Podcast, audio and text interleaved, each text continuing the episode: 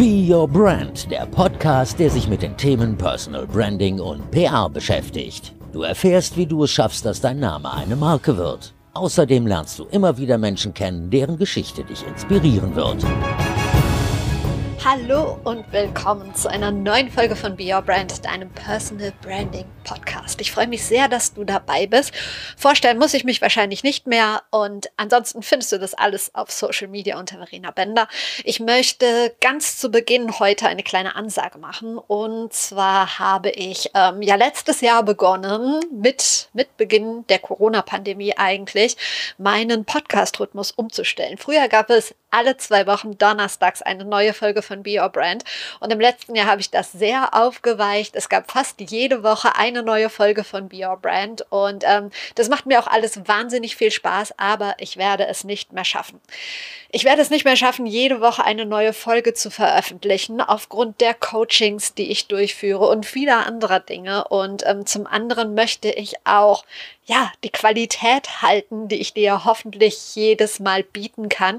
Ich möchte spannende Gäste für dich haben und es ist halt wirklich ein Aufwand, ähm, die Interviews vorzubereiten, zu führen, zu schneiden und so weiter. Das soll überhaupt kein Rumgejammer oder so sein. Im Gegenteil, ich mache das wahnsinnig gerne.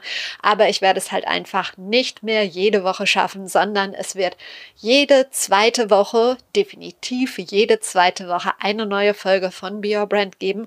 Es wird auch immer mal wieder aus Ausnahmen geben, dass es dann doch einen wöchentlichen Rhythmus gibt, dass ich was dazwischen schieben werde. Aber nicht wundern, wenn es nicht jede Woche eine neue Folge gibt.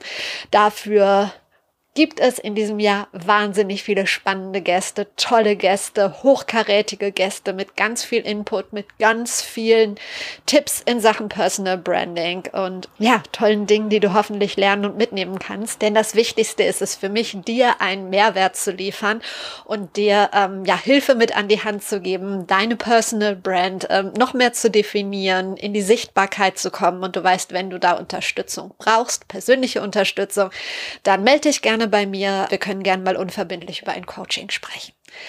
Das war's jetzt zur Einleitung. Ähm, Kommen wir zu meinem heutigen Gast. Und ich habe einen tollen Gast. Einen ganz besonderen Gast. Ich weiß, das sage ich oft, aber diesmal ist es ein Gast, den ich so noch nie hatte.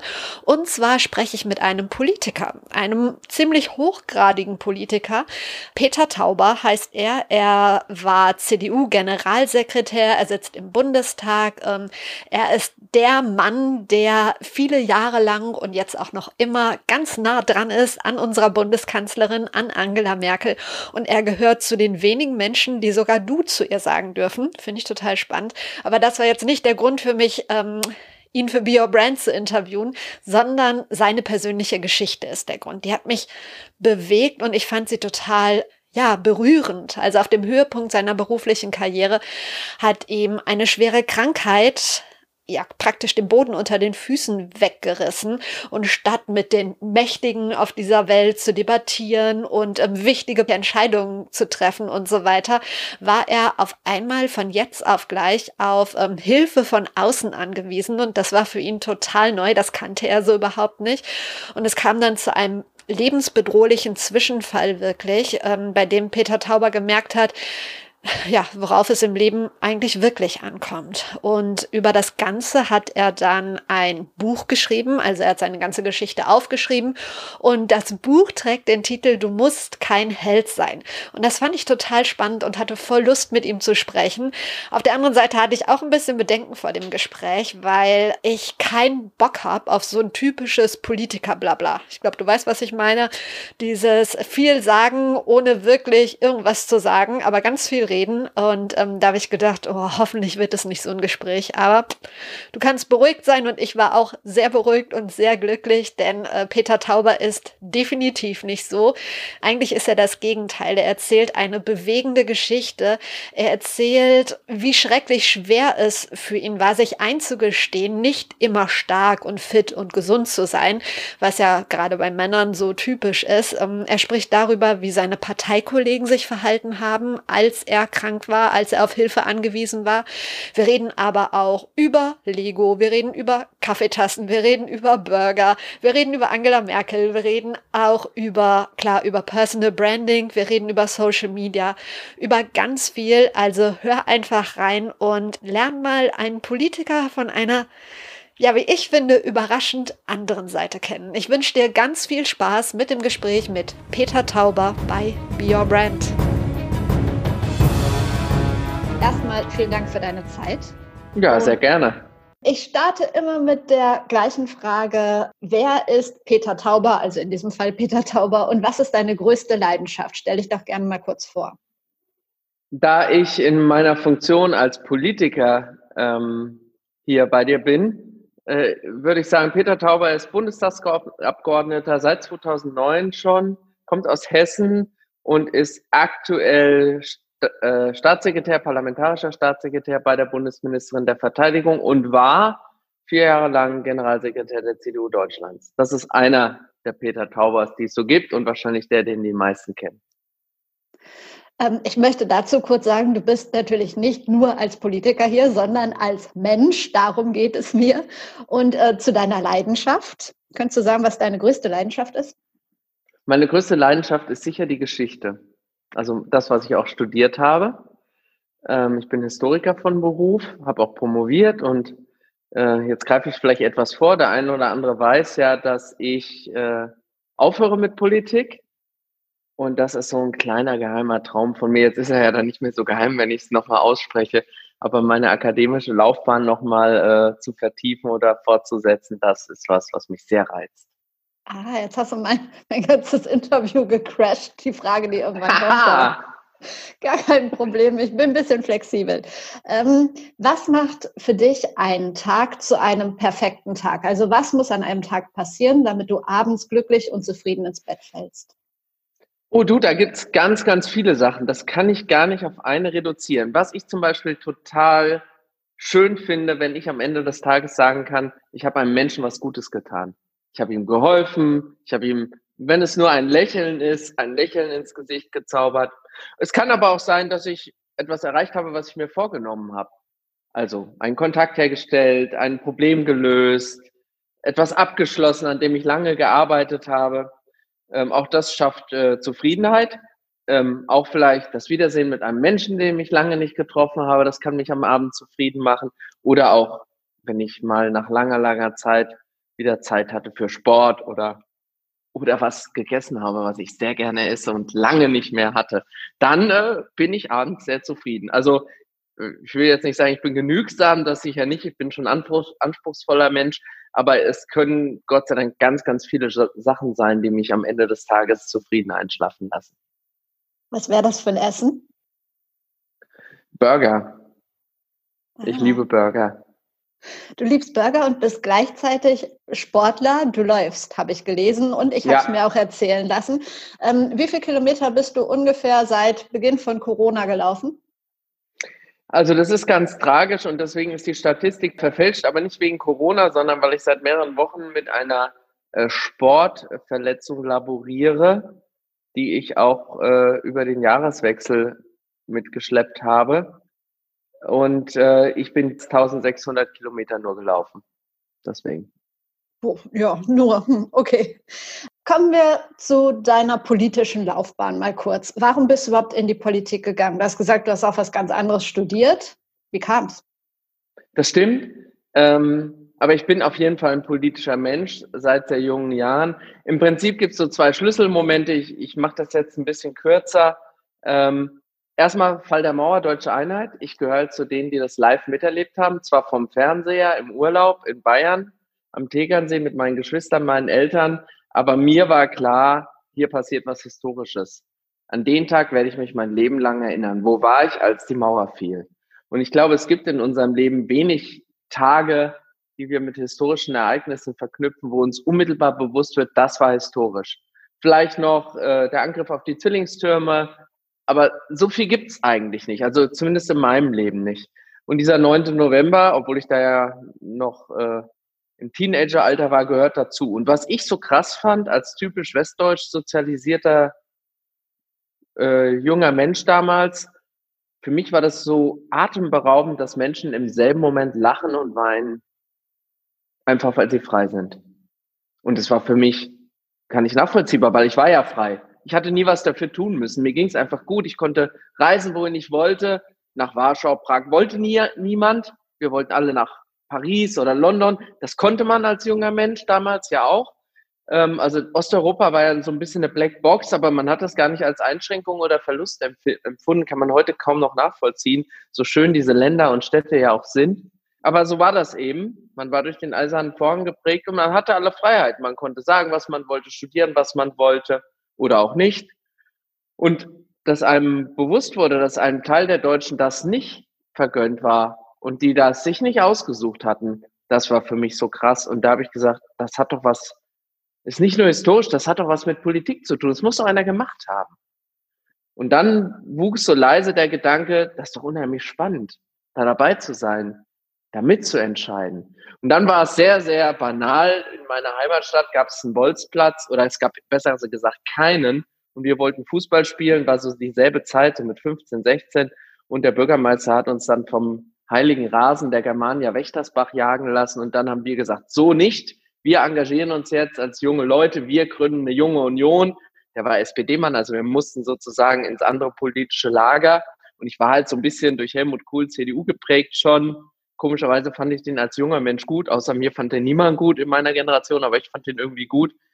Und äh, ich kann auch gleich sagen, warum ich den gut fand. Und dann haben wir gesagt, wir gründen Junge Union und wir wollen so einen Bolzplatz in Wächtersbach. Und nach mehreren Anläufen gab es den. Und das war so ein Schlüsselerlebnis. Ich irgendwie gesagt habe, du kannst was ändern, wenn es nur der Bolzplatz ist. Und an Helmut Kohl fand ich halt so gut, gar nicht das Programm, ich kannte das CDU-Programm nicht wirklich.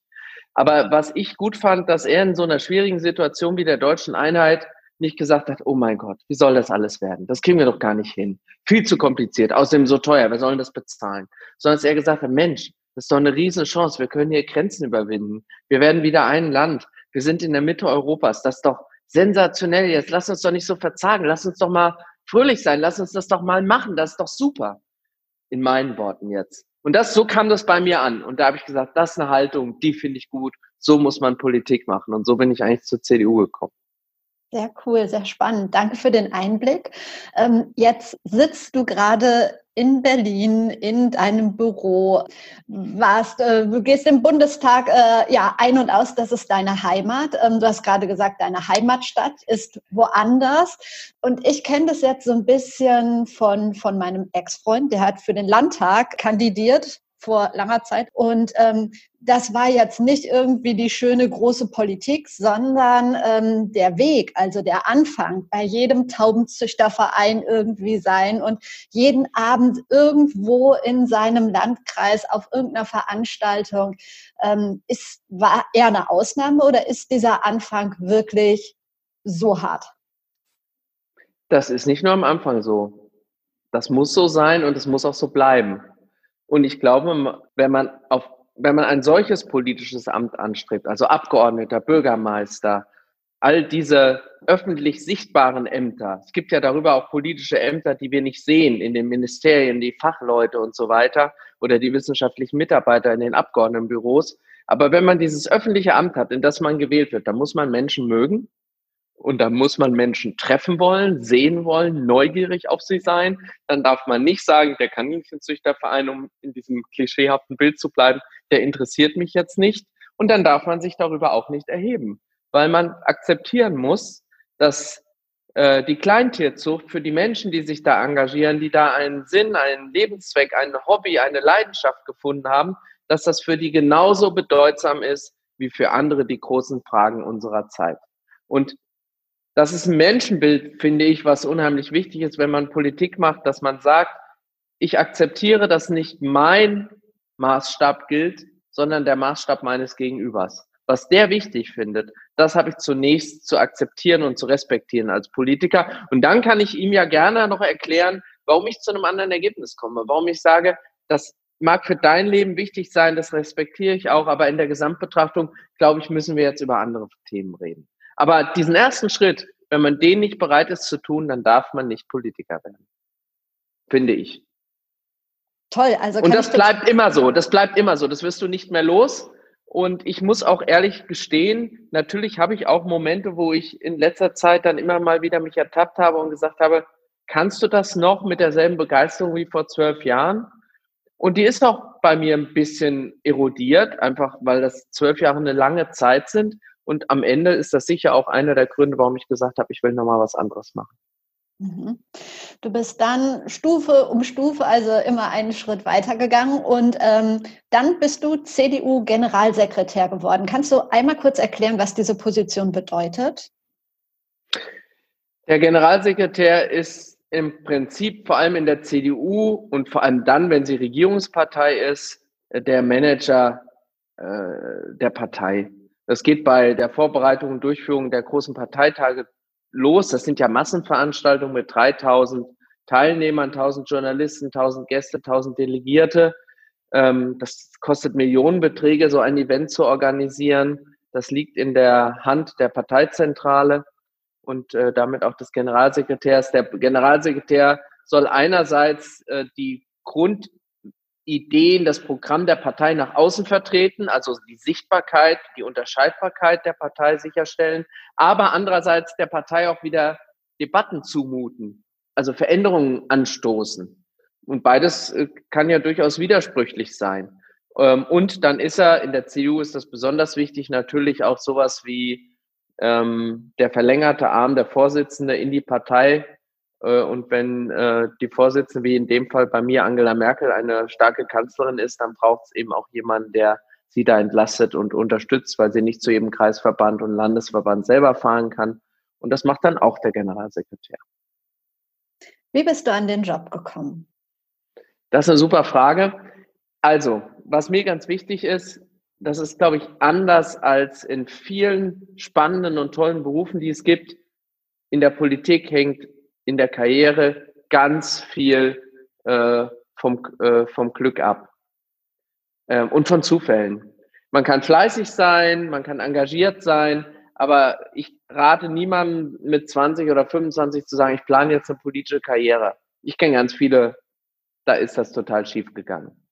Und deswegen kann ich nur bei mir zum Beispiel sagen, mein entscheidender Moment in meiner politischen Karriere war 2005. Da ging es gar nicht um mich, sondern da hat in meinem Wahlkreis zu Hause ein inzwischen guter Freund, der Heiko Kassek, hat kandidiert und hat den Wahlkreis für die CDU nicht gewonnen. Dem haben 400 Stimmen gefehlt. Wenn der den 2005 gewonnen hätte, hätte mich 2009 niemand gefragt. Der wäre einfach wieder angetreten. Und deswegen, das ist so ein Beispiel für mich. Alles, was ich gemacht habe, hätte nicht dorthin geführt, wenn der 400 Stimmen mehr bekommen hätte. Und das hatte null mit mir zu tun.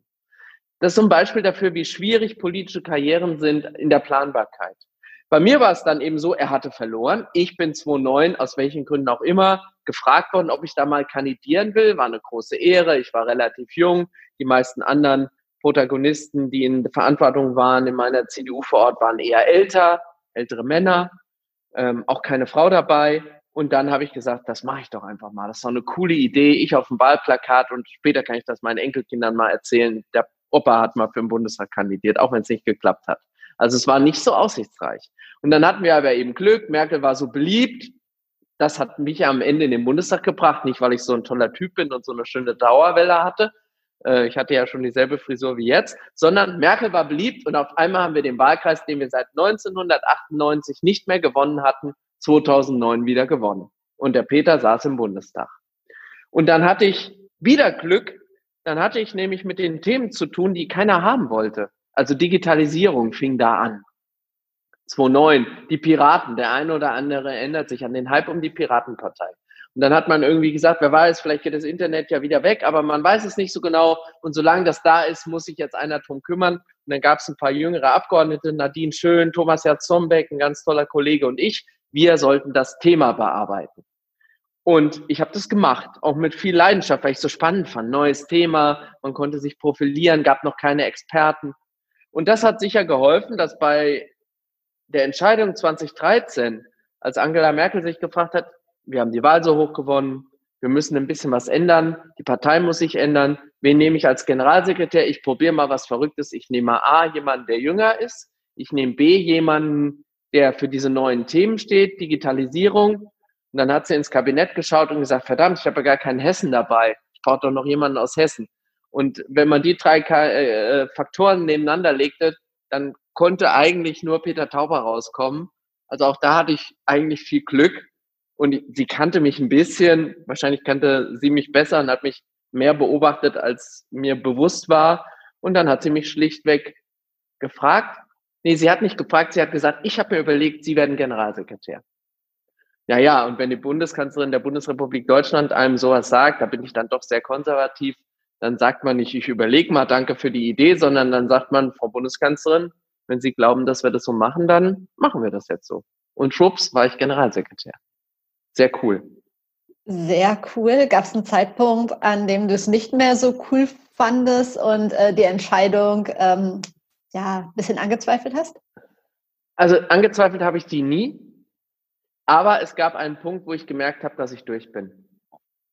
Und das war im Laufe der Flüchtlingskrise, weil ich mich sehr früh entschieden habe, dass ich A, den Kurs von Angela Merkel inhaltlich richtig finde und B, auch taktisch gar nicht anders handeln konnte, als dasselbe Lied wie die Vorsitzende zu singen. Also die Idee, dass Generalsekretär und Vorsitzende in so einer entscheidenden Frage eine unterschiedliche Meinung nach außen vertreten, das funktioniert nicht. Das wäre so, wie wenn der Betriebsrat was völlig anderes sagt als der Vorstand. Auch in einem Unternehmen muss es am Ende eine gemeinsame Linie geben, wenn man erfolgreich sein will. Also war mir klar, ich trage den Kurs von Angela Merkel mit. Ich habe dann auch viel Prügel kassiert, sicherlich auch den einen oder anderen Pfeil abbekommen, der Angela Merkel galt. Und ich habe natürlich auch vielen in der Partei dann was zugemutet. Und auch in der Sache hart. Ich musste dann eben auch unfreundlich sein, was nicht eigentlich so mein Naturell ist. Aber es war halt in der Sache notwendig, damit die Linie klar ist. Und dann verletzt man Leute und dann verliert man Menschen. Die hören dann nicht mehr zu. Und das geht natürlich nicht. Also dem Generalsekretär muss man zuhören, sonst kann er ja nicht wirken. Und ich habe eben gemerkt, wie ich im Laufe der Zeit mit Blick auf die Wahl 2017 auch Teile der Partei wirklich verloren habe. Und dann war klar, ich kann nach 2017 nicht Generalsekretär bleiben so gerne ich es gemacht habe. Und ich war dann auch nach vier Jahren durch, so dass dann eben ich gesagt habe, toll, wenn ich das eine Legislatur mache und wenn die Mission ist, dass Angela Merkel Bundeskanzlerin bleibt, dann konzentriere ich mich darauf und die hat geklappt. Und dann war klar, ich muss jetzt mir was Neues suchen. Und hast es gefunden? Du bist jetzt parlamentarischer Staatssekretär im Verteidigungsministerium. Hast du ähm, auch eben erzählt? Vielleicht noch mal ganz kurz, was ist das für eine ähm, Position? Was sind da so die Hauptaufgaben? Das ist ganz interessant, weil man da nicht so sehr in der Öffentlichkeit steht. Aber in Wahrheit, in anderen Ländern wäre man Vizeminister und vertritt auch die Ministerin. Das ist eigentlich die zentrale Aufgabe. Ich vertrete zum Beispiel die Ministerin im parlamentarischen Raum, also im Verteidigungsausschuss, äh, vertrete ich die Ministerin und das Haus, äh, auch im Parlament gegenüber den Abgeordneten, das parlamentarische Fragewesen. Also die Abgeordneten fragen ja nach allen möglichen komplizierten Vorgängen rund um die Verteidigungspolitik. Diese Antworten gehen über meinen Tisch. Ähm, ich vertrete natürlich das Haus auch in der Bundeswehr bei Truppenbesuchen, Gesprächen mit den Beteiligungsgremien, den Soldatinnen und Soldaten, aber natürlich auch unseren vielen zivilen Mitarbeiterinnen und Mitarbeitern. Und ich erkläre natürlich auch Verteidigungs- und Sicherheitspolitik gegenüber der deutschen Öffentlichkeit, gegenüber Bürgern, in Parteien, bei Stiftungen. Also es ist eine sehr spannende Aufgabe ähm, und äh, aber eben anders als beim Generalsekretär, der im Prinzip zu jedem Thema was sagt, alleine auf Verteidigungs- und Sicherheitspolitik fokussiert.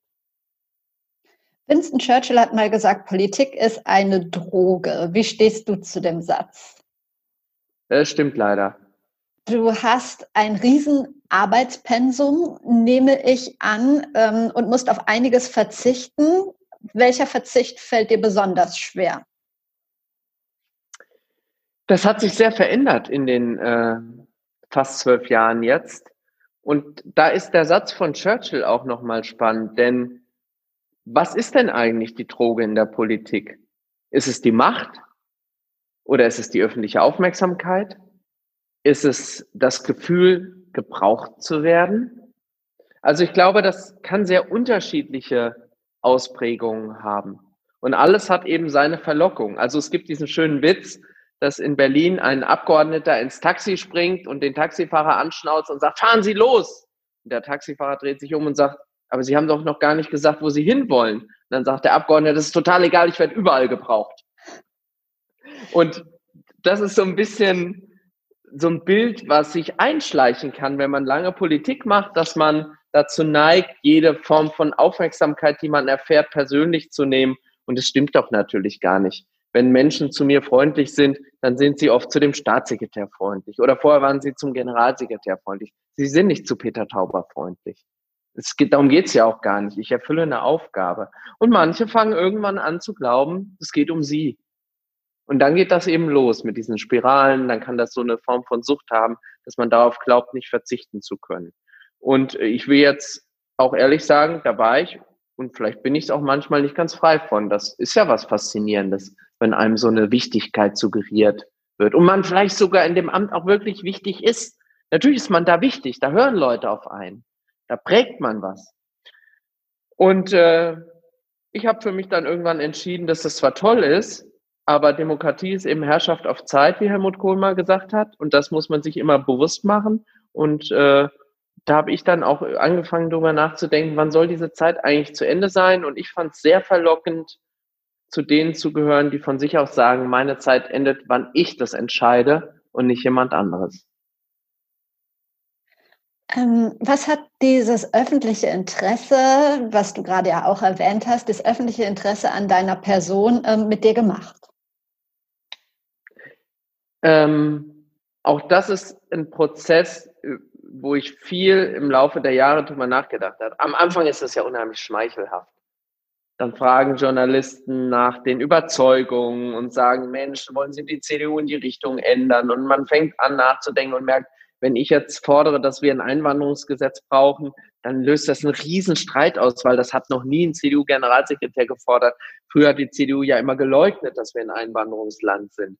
Also man hat eben wirklich, man spürt auf einmal mit einem Satz, kann ich hier wirklich Grundfesten verschieben oder zumindest erschüttern und heftige Disruptionen in, in, in auslösen und Streit.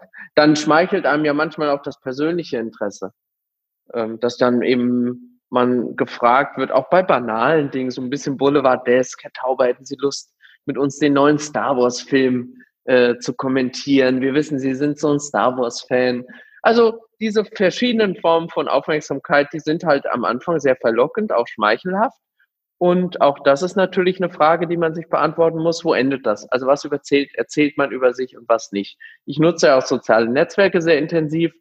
Und auf den ersten Blick mag mancher denken, der erzählt ja total viel über sich. In Wahrheit erzähle ich gar nicht so viel über mich. Also ich teile meine Leidenschaft fürs Laufen, fürs Essen. Übrigens ist ja auch der Hauptgrund, warum ich laufe, Kuchen, weil ich so gern Kuchen esse und ein bisschen auf meine Figur achten will. Also ein bisschen eitel bin ich wahrscheinlich auch. Und ähm, aber viele andere Dinge erzähle ich natürlich gar nicht, weil es auch niemandem was angeht, weil es eben dann der andere Peter Tauber ist, der kein öffentliches Amt hat, sondern keine Ahnung, was den so ausmacht. Und deine Leidenschaft für Lego? Ähm, meine Leidenschaft für Lego äh, korrespondiert eng mit meiner Leidenschaft für Star Wars. Also sie ist, äh, ansonsten bin ich eher sogar ein Playmobil-Kind gewesen ähm, um jetzt hier Waffengleichheit zwischen den großen beiden Spielzeugmarken herzustellen. Ähm, aber äh, bei den Star Wars Bausätzen von Lego, da war halt klar, da bin ich so ein Star Wars Nerd, die muss ich alle haben, alle. Und die habe ich auch alle. also auch die ganz großen. Du hast gerade gesagt, dass du äh, viel Social Media nutzt. Macht ja auch nicht jeder Politiker, vor allen Dingen nicht in dem Umfang wie du. Ähm, und das hat für mich ganz viel auch mit Personal Branding zu tun, dass du äh, gewisse Sachen zeigst, gewisse Sachen nicht. Hat sich bei dir ähm, das Ganze so entwickelt? Hast du vorher mehr von dir gezeigt oder hat man als Politiker dann da so ein Team, das so eine Strategie aufbaut? Wie ist das bei dir? Also bei mir war das wirklich Learning by Doing. Und auch da darf ich sagen, aus den Anfängen begründet. Als ich zum ersten Mal 2009 für den Bundestag kandidierte, da hat mein SPD-Gegenkandidat es noch nicht für nötig befunden, seine Domain aufs Wahlplakat zu drucken. Und damals gab es ja noch ganz andere soziale Netzwerke, die heute keiner mehr kennt. Bei uns in der Region, wer kennt wen? War damals bekannter als Facebook. Und ich habe dann gedacht, ich kann halt nicht auf jedem Marktplatz sein. Und ich bin nicht so bekannt wie mein Gegenkandidat. Aber ich möchte wenigstens, dass die Leute wissen, auf welchem Marktplatz ich gerade bin. und habe dann eben angefangen zu twittern und wer kennt wen zu nutzen und habe dadurch eine Reichweite gehabt und am Ende dann auch darüber in den Lokalmedien dieses Bild gehabt, der ist irgendwie anders, der macht einen anderen Wahlkampf, der ist zugänglich, der will sich öffnen, der will ansprechbar sein. Und das fand ich natürlich ein angenehmes, ein positives Image. Das habe ich versucht weiterzuentwickeln und zu pflegen und habe dann alles erlebt, was man auf sozialen Netzwerken eben erlebt. Ich habe natürlich auch mal heftig daneben gegriffen mit einem Tweet oder mit mehreren Tweets. Ich war da auch streitbar. Ähm, aber ich habe auch tolle Menschen kennengelernt.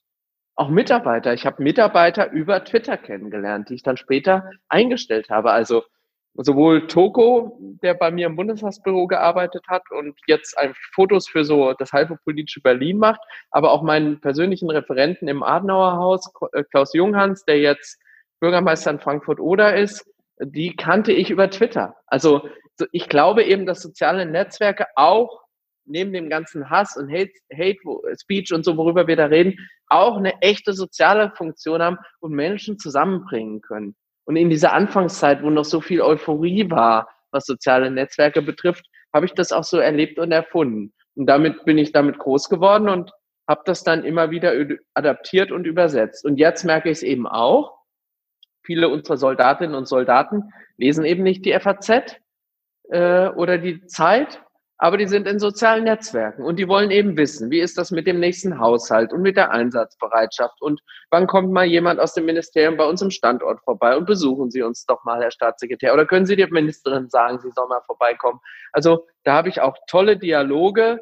Das ist eine tolle Gelegenheit, unseren Soldaten auch Aufmerksamkeit zu schenken, ihnen zu danken für ihren Dienst, der nicht immer leicht ist und auch da zum Beispiel haben soziale Netzwerke wieder eine spannende Funktion und deswegen sind sie in meiner politischen Arbeit immer ein bisschen anders, aber auch immer irgendwie wichtig gewesen. Und dann merke ich eben, und das passt ja auch, wie ich finde, gut zu deinem Podcast, die Leute wollen eben nicht, dass ich ihnen nur die Pressemitteilung erkläre. Oh ja. Sondern die Frage, ob sie mir zuhören und ob sie meine Meinung für authentisch und glaubwürdig erachten, hat, ob ich will oder nicht, was damit zu tun, dass die mir ein Maß an Vertrauen schenken. Und Vertrauen schenkt man nur einem Menschen, von dem man ein bisschen was weiß und bei dem man merkt, der ist ganz anders als ich, auch dann kann man jemandem vertrauen. Oder er teilt Schwächen und Neigungen, Interessen, die ich auch habe. Das macht ihn irgendwie interessant oder vielleicht sogar manchmal sympathisch. Und deswegen gehört es eben dazu, dass ich in sozialen Netzwerken mich mal ärgere, wenn mein Fußballverein verloren hat und der verliert leider recht oft. Und dass ich mich freue, wenn ich eben einen leckeren Burger gegessen habe. Oder mit meinem, äh, mit dem, meinem ganz tollen Freund äh, äh, Sacher kleine Currywurst auf dem Kudamm. Das habe ich Sacher auch mal erwähnt, musste ich machen. Ja, unbedingt. Sacher ist, glaube ich, in so vielen meiner Podcast-Folgen erwähnt worden, deshalb kann er hier nicht unerwähnt bleiben. Und es gibt ein Interview mit ihm, verlinke ich in den Show Notes. Also wer ihn nicht kennt, sollte auf jeden Fall mal reinhören. Ähm, Social Media, ich finde deine Ansicht super und ich sehe das genauso. Ähm, ich persönlich habe irgendwie, ich glaube, 5000 Follower ungefähr auf jedem Netzwerk. Du hast auf Twitter äh, 190.000 Follower fast, auf Instagram 27.000, auf Facebook 37.000. Du hast gerade gesagt, ähm, dass es dir wichtig ist, zuzuhören und mitzuteilen. Aber wie handhabst du das ähm, bei einer solchen Menge? Also ich komme ja bei so ein paar Followern, die ich habe, schon ins Struggeln. Ja, also ich, mir gefällt dieses Bild gut, äh, gut, dass soziale Netzwerke so ein bisschen wie Radio sind, so ein Nebenbei-Medium. Ich kann ja auch Auto fahren und Radio hören. Und klar, ich brauche eine gewisse Zeit, um meine sozialen Netzwerke wahrzunehmen. Aber ehrlich gesagt, ich sitze da nicht stundenlang am Tag vor. Das geht überhaupt gar nicht bei meinem Arbeitsalltag. Der ist so getaktet, dass ich eben die Pausen, wenn ich von A nach B unterwegs bin, im Zug oder auch wenn ich im Auto bin und ich selber fahre, dann sitze ich da eben und dann gucke ich, wie ist jetzt die aktuelle Debatte wahrgenommen. Jetzt zum Beispiel gucke ich natürlich, wie hat die Öffentlichkeit die Rede der Kanzlerin äh, wahrgenommen, wenn Regierungserklärungen sind. Dann retweete ich mal Kollegen oder gucke, was hat die Ministerin als Tagesbefehl rausgegeben, teile ich das nochmal mit anderen. Dann gucke ich, wer hat geantwortet auf meine eigenen Posts. Da suche ich mir dann immer auch mal zwei, drei aus, die ich beantworte. Andere lese ich vielleicht auch nur, natürlich rutscht mal was durch und äh, dann nach einer Viertelstunde lege ich es auch wieder weg. Aber man kriegt eben so ein Grundrauschen mit. Man hat vielleicht nicht alles gelesen, aber man merkt ja dann, ob die Kommentare zu dem einen Thema eher in eine positive Richtung gehen oder in eine negative. Man merkt auch, wie unterschiedlich die Netzwerke sind. Twitter ist halt immer sehr kontrovers, neigt auch dazu, ins Negative zu fallen. Instagram ist eher positiv, ermutigend, die Community ist eine ganz andere und Facebook ist irgendwie so eine Mischung. Facebook sind auch mehr Leute bei mir zu Hause aus meinem Wahlkreis. Also äh, das schüttelt sich so ein bisschen unterschiedlich. Ach krass, dann machst du das echt selber. Ich hätte es mir jetzt so in meiner, in meiner Welt vorgestellt, dass du da ein Team hast, die das alles für dich scannen und dann sagen, so Peter, hier sind jetzt wieder 200 Nachrichten heute reingekommen und auf die fünf solltest du antworten. Aber das Nein, das gar nicht. Aber ich, ich äh, versuche natürlich mein Team quasi zu erziehen und auch denen was mitzugeben. Ich habe ja hier auch im Ministerium kluge Männer und Frauen um mich, die alle auch noch ihren Weg gehen werden in der Bundeswehr. Und natürlich versuche ich denen zu erklären, wenn sie zum Beispiel politische Debatten verfolgen, dass sie das heute nicht mehr nur über die Tagesschau können. Sie müssen soziale Netzwerke mitplotten. Sie müssen ja nicht selber senden, aber dass sie einen Twitter-Account haben, die Debatten verfolgen. Ähm, das ist unerlässlich. Und das, ohne dass ich da Geheimnisse ausplaudere, aber wenn wir in Afghanistan zum Beispiel im Einsatz sind, natürlich unsere Experten beobachten über Twitter, was Taliban und andere sagen und kommunizieren. Das geht nicht nur über offizielle Kanäle. Wir beobachten das genau und werten das aus. Und dann müssen wir es doch auch für die deutsche Debatte, für die, unsere gesellschaftliche Diskussion im, im eigenen Land auch tun. Und das versuche ich schon weiterzugeben. Und dann merke ich eben, wenn mir Mitarbeiter sagen, Herr Tauber, Sie haben heute noch gar nichts gepostet, dass Sie mir folgen. Und ich sage auch oder ermutige, indem ich sage, wenn ihr ein Thema entdeckt, wo ihr glaubt, da kann ich eine Geschichte erzählen, eine starke Geschichte über die Bundeswehr, was unsere Leute wieder geleistet haben oder was auch mal zum Schmunzeln einlädt, dann sagt's mir, weil ich es gar nicht immer selber sehe. Und dann kommen schon Mitarbeiter mit Vorschlägen. Das geschieht schon. Oder dass ich auch mal, natürlich hat mein Bundestagsbüro auch, auch meine Passwörter, um mal reinzugucken, wenn irgendwas Dramatisches sein sollte. Und natürlich gibt's mal einen tollen Artikel, wo ich dann sage, tut mir einen Gefallen, teil den morgen mal oder heute Abend mal auf Facebook. Also das mache ich natürlich auch, weil wie gesagt, ich will auch gar nicht, selbst wenn ich es könnte, ich will da nicht Stunden mit verbringen. Das ist ein tolles Tool, um Informationen zu tauschen, auch nette Menschen zu treffen, auch mal einen persönlichen Austausch zu haben, aber es ist ein Arbeitsinstrument. Ist die Zeit der Grund, warum du auf äh, LinkedIn noch nicht wirklich aktiv vertreten bist? Oder ist es kein Netzwerk für dich? Oder kommt da vielleicht irgendwann irgendwas? Also ich sage immer etwas zynisch, LinkedIn und Xing brauche ich als Politiker überhaupt nicht. Was soll mir das bringen? Da ist niemand, der mich interessiert. Da sind keine normalen Bürger. Und mich interessiert als Abgeordneter für meinen Wahlkreis im wunderschönen Hessenland, interessieren mich die Menschen, die da wohnen. Mich interessieren die, die sich für Bundeswehr und Sicherheitspolitik interessieren, aber auch da eher der interessierte Bürger. Und den treffe ich da nicht. Warum soll ich da sein? Also es ist, in der rein, wäre interessant, aber es würde ja noch mehr Zeit fressen. Ich habe ein Xing-Profil, wo ich dann einmal im Jahr an meinem Geburtstag reingucke und feststelle, wer mir alles gratuliert und die 298 aufgelaufenen Kontaktanfragen versuche zu beantworten, indem ich sie einfach ohne zu gucken annehme. Aber ehrlich gesagt, wer mir da eine Nachricht schreibt, ist lost, weil da gucke ich alle vier Monate mal rein in den Briefkasten. Der muss mir wirklich dann an den offiziellen Kanal schreiben. Wenn ich was anderes mache als Politik, dann werde ich das sicher anders bewerten. Dann wirst du mich sicherlich auf den beiden Netzwerken anders und aktiver finden. Da gehe ich von aus. Okay, also gerade bei LinkedIn bin ich irgendwie ein bisschen anderer Ansicht, aber das würde das jetzt sprengen. Ähm, ja. Ich finde es äh, trotzdem eine, eine, spannende Plattform, aber ich kann es total Absolut. gut nachvollziehen. Absolut, aber weißt du, bei mir ist es ja nicht, das ist ja nur ein Teil neigungsgebunden. Natürlich kann ich dir sagen, welches Netzwerk ich am liebsten mag, aber wenn ich eben überlege, wo erreiche ich die meisten Menschen, die ich brauche und wie viel Zeit habe ich am Tag zur Verfügung, dann geht nicht mehr als drei Netzwerke und das ist Instagram, Facebook und Twitter. Snapchat habe ich wieder aufgehört. Das wäre schon ein viertes gewesen. Das habe ich nicht geschafft, zeitlich nicht. Und es wäre mir auch zu unübersichtlich gewesen. Und das ist also sozusagen eine reine Güteabwägung. Vielleicht würde ich da, wenn ich mit Social Media Experten rede, zu einem anderen Ergebnis kommen. Die würden dann sagen, lass Facebook weg. Könnte ich aber nicht, weil da sind eben die meisten aus meinem Wahlkreis, erreiche ich über Facebook. Und in dieser Kategorisierung muss ich dann eben leider sagen, okay, LinkedIn und Xing erst stärker, wenn ich beruflich was anderes mache. Kann ich total nachvollziehen. Ich sehe gerade, ich habe für eine Dreiviertelstunde angefragt und die Zeit rennt. Ich glaube, ich habe ein Drittel meiner Fragen. Ich kürze es jetzt ein bisschen ab. Ich ähm, kann auch kürzer antworten. Nein, nein, alles, deine Antworten sind so spannend, deshalb, also ich finde das super so. Ähm, wir machen jetzt mal einen harten Cut, ein harter Cut, der auch für dich ein harter Cut war, und zwar Herbst 2017. Ähm, da hat es dir ja quasi den Boden unter den Füßen weggezogen. Was ist da passiert bei dir? Ja, ähm, ich habe das dann auch in einem Buch, Du musst kein Held sein, verarbeitet und äh, da kommen wir vielleicht auch noch drauf, warum ich das dann auch noch aufgeschrieben habe. Also, man muss sich das vorstellen. Man ist Anfang, man sieht einen jungen, relativ jungen Mann, Anfang 40, läuft dreimal im Jahr Marathon an der Seite von Angela Merkel, CDU-Generalsekretär, ähm, und organisiert Wahlkämpfe, drei Landtagswahlen im Frühjahr gewonnen, von denen die meisten gesagt haben, wir verlieren die Schleswig-Holstein, NRW, Saarland, Bundestagswahlkampf mit diesen riesen Emotionen, dann noch eine Landtagswahl in Niedersachsen, wo wir dann auch in die Regierung gekommen sind. Und in all dieser Zeit hat sich dieser junge Mann so ein Selbstbild zugelegt, weil dem kann ja keiner was. Dem geht die Kritik nicht nahe, das perlt alles an ihm ab, der ist an der Seite der mächtigsten Frau der Welt und äh, repräsentiert die größte Partei der Republik. Und das führt dazu, dass man sich, so war es bei mir, eben so ein Selbstbild zulegt, eigentlich kann mir ja keiner was. Ich bin eigentlich unbesiegbar.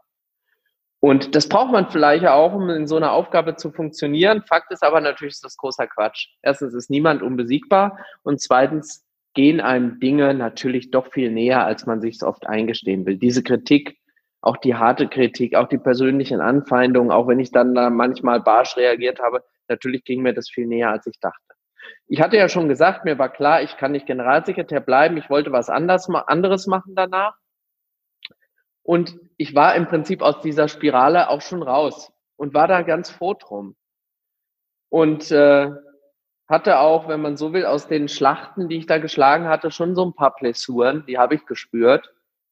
Und dann ist äh, in einer Nacht was passiert, was ich nicht kannte ich habe mich so schlecht gefühlt, dass ich Hilfe gebraucht habe. Und damit ist dieses Bild von einem Moment auf den anderen zerbrochen. Sich einzugestehen, dass man nicht so stark ist, dass man Hilfe braucht. Und ehrlich gesagt, dass man gar nicht weiß, wie man das macht, um Hilfe bitten. Ich habe mit mir gerungen, bestimmt zwei Stunden den Notarzt zu rufen, obwohl ich vor Schmerzen nicht mehr wusste, was ich tun soll weil ich mir das nicht eingestehen wollte, dass ich es nicht alleine mehr kann und dass mein Körper nicht mehr meinem Willen gehorcht. Und das war eigentlich viel schlimmer als alles andere, was danach passiert war. Und das war dann durchaus auch nochmal dramatisch. Also ich kürze ab. Ich hatte eine schwere Darmentzündung. Die kam auch unmittelbar kurz danach wieder, während den Koalitionsverhandlungen, während des Scheiterns von Jamaika. Ähm, der Arzt hat dann irgendwann gesagt, Herr Tauber, soll ich Sie jetzt fit machen oder wollen Sie gesund werden? Das hieß gesund werden, Operation, fit machen, Medikamente. Und da habe ich dann zu mir selber gesagt, Peter, jetzt ist hier irgendwie Schluss.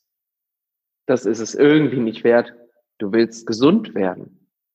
Das wird, niemand wird dir das danken, wenn du jetzt hier irgendwie weiter Schaden nimmst.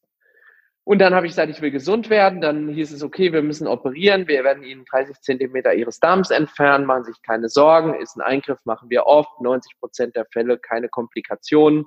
Und dann denkt man das, was man Gott sei Dank als Patient denkt. Ich bin natürlich bei den 90 Prozent Logo. war ich aber auch auf der falschen Seite. Also ich war bei den 10 Prozent. Es gab Komplikationen, sehr schwere.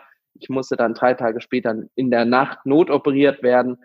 Und wenn man dann da liegt, der Arzt tritt in Straßenkleidung ans Bett, schaut einen sorgenvoll an. Es ist nach 22 Uhr, sagt, wir müssen Ihnen jetzt den Magen auspumpen, wir machen noch ein CT und dann operiere ich sie nochmal, dann weiß man, hier ist irgendwas jetzt nicht so, wie es sein soll.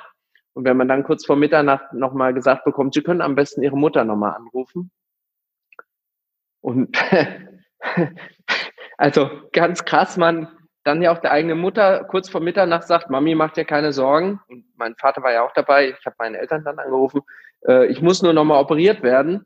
Dann merkt man, ich war dann schon so neben mir, auch aufgrund der Schmerzmittel, dass ich gar nicht gemerkt habe, was ich meiner Mutter da eigentlich sage. Und äh, da war es knapp. Also das habe ich dank der Kunst der Ärzte, sonst würden wir ja auch nicht reden, äh, Gott sei Dank überstanden. Aber auch das sind Momente, neben diesem ersten harten Schnitt zu wissen, ich bin nicht so stark, wie ich mir eingeredet habe, wie, äh, wie sehr unser Leben und unsere Gesundheit an so einem Faden hängt, das war dann der zweite krasse Moment. Und das hat mich schon äh, sehr zum Nachdenken gebracht bis heute. Wow. Danke fürs, fürs Teilen dieser Geschichte. Du hast gerade gesagt, du hast die Geschichte auch aufgeschrieben, was sehr gut ist, weil ich jetzt ja schon gesagt habe, ungefähr noch eine Million Fragen auch in dem Zusammenhang habe. Ganz vieles von dem, was ich jetzt nicht fragen kann, die Antworten darauf kann man nachlesen in deinem Buch, das auch in den Show Notes ist. Ähm, warum hast du das Buch überhaupt geschrieben? Das ist äh, ganz spannend. Also erstmal ganz banal, ich wollte nicht drüber reden. Also an der Stelle habe ich es eben noch nicht geschafft, dieses Bild äh, aufzubrechen, das ich mir zugelegt habe. Ich habe gedacht, nee, nee, über Krankheit sprichst du nicht. Du erzählst das keinem, dass du, was du genau hattest. Es war ja eh jedem ersichtlich. Ich meine, der CDU-Generalsekretär ist bei Koalitionsverhandlungen nicht vor der Kamera. Es ist offiziell gesagt worden, ich bin krank. Ich war über ein Vierteljahr von der Bildfläche verschwunden. Also, dass irgendwas nicht normal ist, war jedem klar. Aber ich wollte trotzdem nicht darüber reden. Und dann gab es blöde Gerüchte. Dann denken Leute sich natürlich was aus. Also man hat ja auch einen Anspruch. Das ist jemand, der ist für die Partei wichtig, der ist Abgeordneter in einem Wahlkreis. Wo ist er denn? Und dann haben Leute sich echt krasse Sachen ausgedacht, was ich angeblich hatte.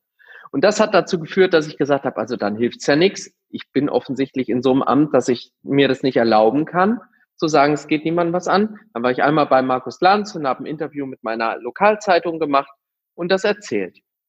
Und dann kam ein Verlag auf mich zu, der Bene Verlag, und hat gesagt, Herr Tauber, Ihre Geschichte, da machen wir ein Buch draus. Und da habe ich gesagt, im Leben nicht. Diese Jammergeschichte, so ein Politiker, der krank ist, weil der Job so hart ist, da machen wir kein Buch draus.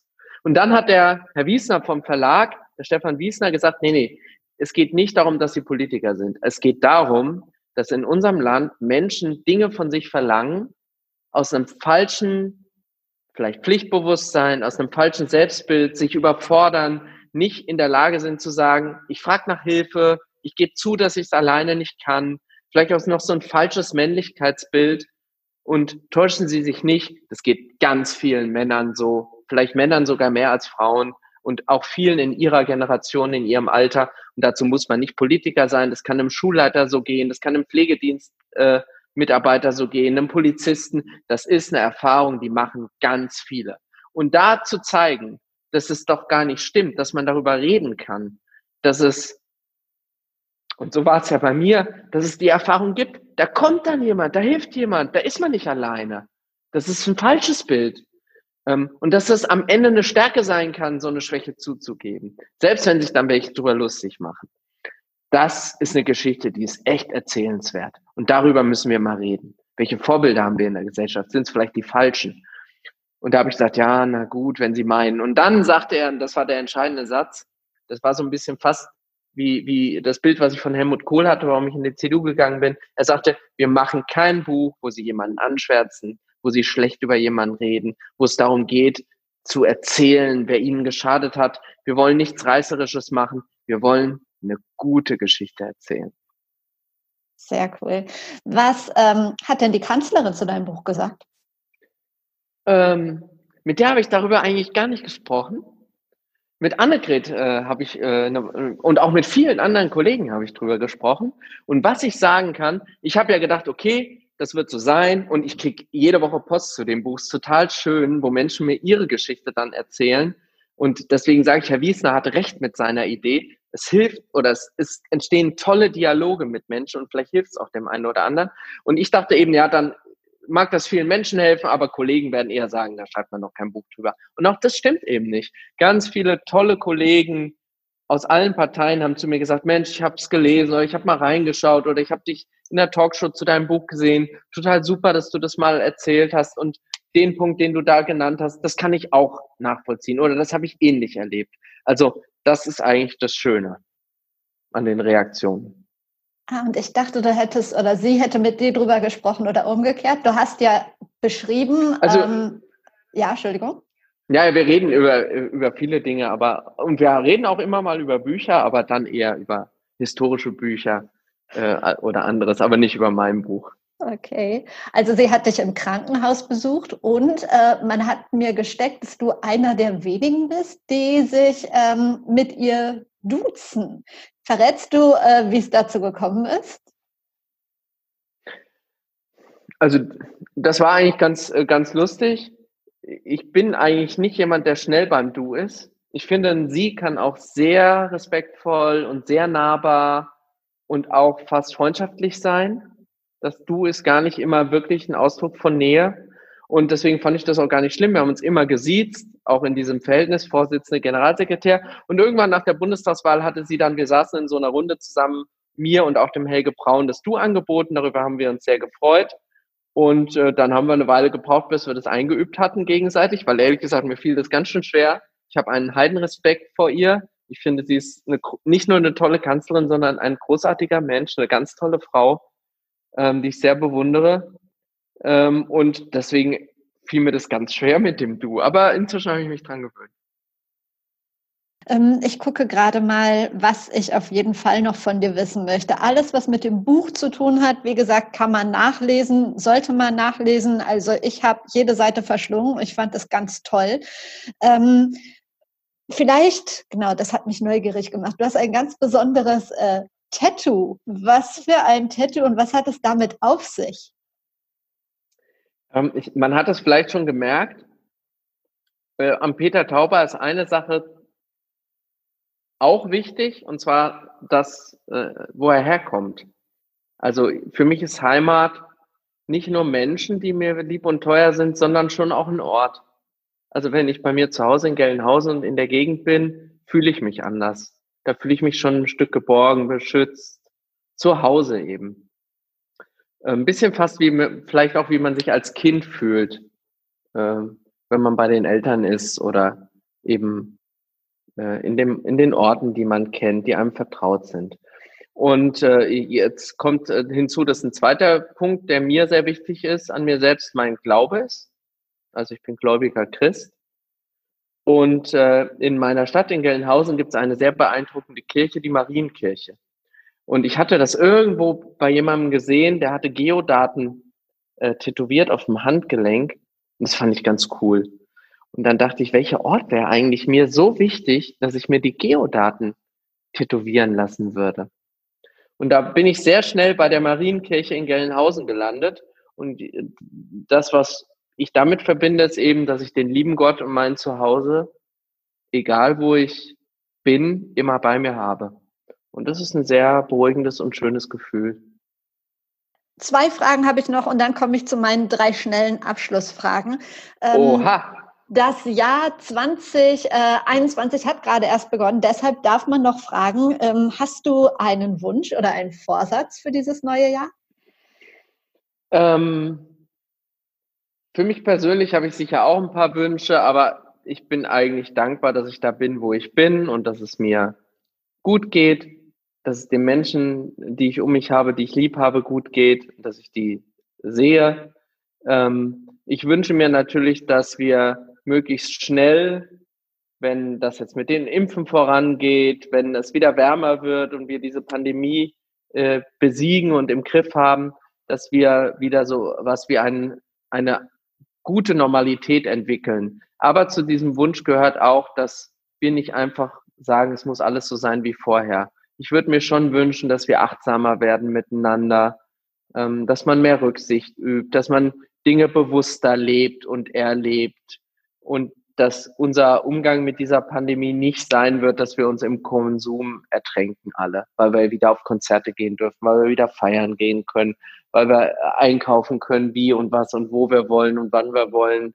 Und das fände ich schade, wenn das die Lehre aus der Pandemie ist. Da wünsche ich unserer Gesellschaft mehr Sensibilität und mehr Empathie, dass das am Ende übrig bleibt. Weil das fand ich in der Pandemie bis heute, in diesem knappen Jahr, die die jetzt dauert, eigentlich auch ganz oft schön, wie viel Rücksichtnahme man da auch erlebt hat. Und wir haben, glaube ich, diesen ganzen Corona-Leugnern viel zu viel Aufmerksamkeit geschenkt.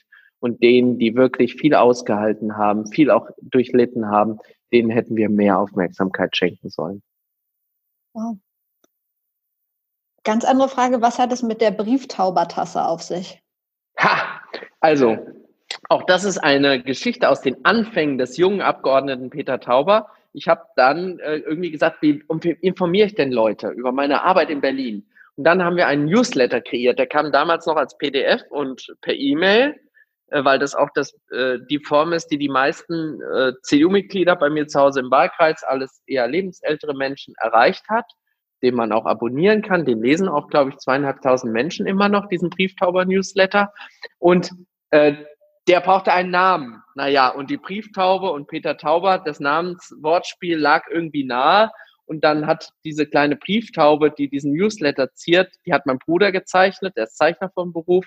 Und äh, dann haben wir irgendwann gesagt, wir verteilen als, äh, als Werbemittel doch nicht irgendwie Kugelschreiber, das ist doch langweilig, hat jeder. Wir machen Jutebeutel und Kaffeetassen.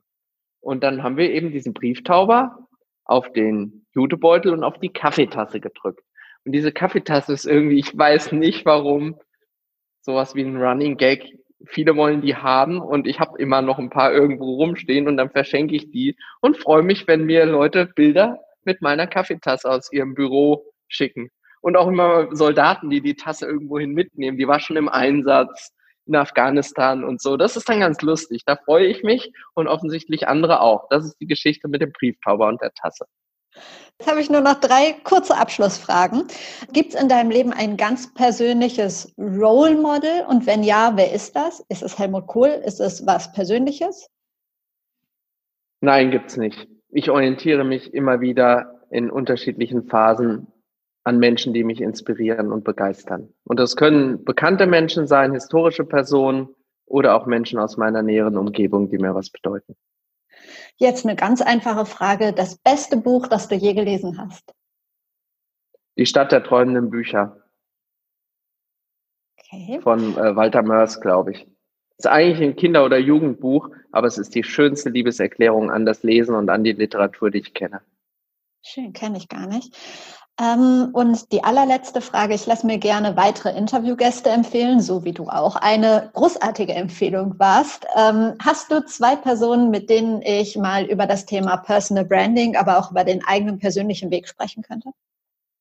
Auf jeden Fall Diana Kinnert. Äh, eine junge, sehr, sehr kluge Frau, war Mitarbeiterin von Peter Hinze, einem meiner Vorgänger als Generalsekretär, der leider inzwischen verstorben ist ist so ein bisschen für manchen der CDU ein Enfant terrible. Andererseits eine unheimlich kluge junge Frau, die hat ein tolles Buch geschrieben, für die Zukunft sehe ich schwarz. Ähm, auch schon der Titel ist so ein schönes Wortspiel und hatte auch viel über Konservatismus und die CDU nachgedacht. Äh, wenn du die sehen würdest, würdest du die in jeder Partei verorten, vielleicht, wahrscheinlich aber nicht in der CDU. Auch das spricht dafür, dass sie ein spannender äh, Gesprächspartner sein kann. Und wen ich auch einen unheimlich tollen Gesprächspartner finde, ist unser Generalinspekteur äh, Eberhard Zorn. Ein nicht nur herausragender Soldat, sondern auch ein ganz feiner Mensch. Vielen Dank, vielen Dank für die Tipps, vielen Dank für deine Zeit. Sehr gerne. Bleib gesund und behütet. Das war's schon wieder mit Be Your Brand. Also mir hat das offene Gespräch mit Peter viel Spaß gemacht. Ähm, wenn du magst, schick mir gern mal dein Feedback. Ich bin ja neugierig. Und natürlich freue ich mich, wenn du die Folge teilst. Lass uns auch gern vernetzen auf Twitter, auf Instagram, auf LinkedIn, wo auch immer du magst. Und solltest du ein bisschen Unterstützung brauchen beim Schritt in die Sichtbarkeit, dann lass uns gern mal unverbindlich quatschen. Ich wünsche dir jetzt noch einen schönen Tag. Wir hören uns hier wieder am Donnerstag. Wahrscheinlich erst übernächste Woche. Wir schauen mal, aber es wird eine neue Folge, eine spannende, eine tolle Folge von Be Your Brand geben.